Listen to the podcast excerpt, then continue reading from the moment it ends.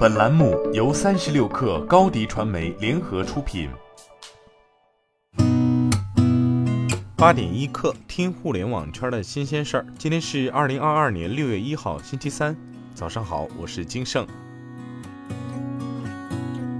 据界面报道，从多个信源处获悉，美的此轮裁员自三月开始，各事业群推进时间不一，但近期力度加大。据内部员工估计，裁员的标准包括按业务划分，不赚钱的部门优先被裁，例如 IOT 业务成立一两年但产出比不高的母婴宠物业务。按岗位划分，品牌市场职能型部门内绩效评分差的优先被裁，裁员几乎波及每个事业群。内部人士估计，除工厂员工外，整体裁员比例在百分之二十以上。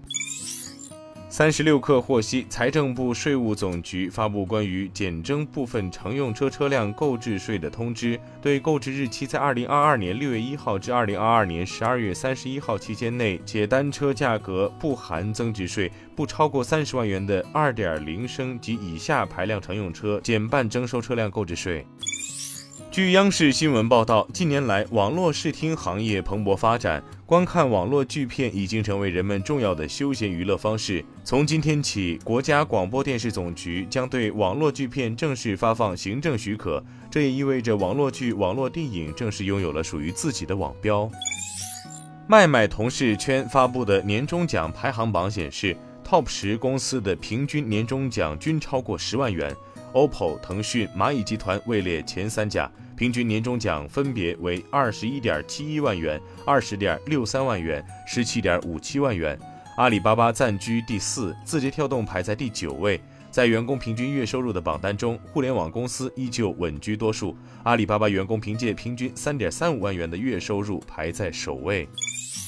据证券时报报道，国务院印发扎实稳住经济一揽子政策措施的通知，包括进一步加大增值税留抵退税政策力度，加快财政支出进度，加快地方政府专项债券发行使用，并扩大支持范围，用好政府性融资担保等政策等。自今年三月份率先推出系列地产救市政策后，河南省会郑州市的楼市暖风频吹。上周末，当地多个在售楼盘的最新揽客海报刷爆朋友圈，称首套房最低首付已降至百分之二十。不过，业内人士表示，虽然近日确实有部分房企试水低首付，但并未有相关明文政策支撑。此举在受到市场广泛关注后已被叫停。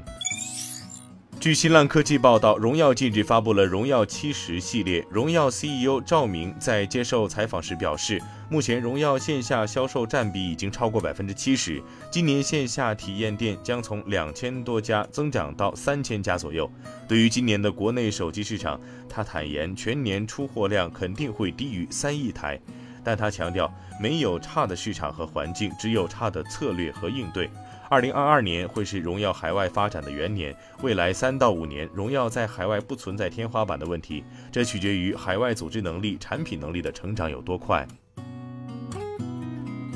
今天咱们就先聊到这儿，我是金盛八点一刻，咱们明天见。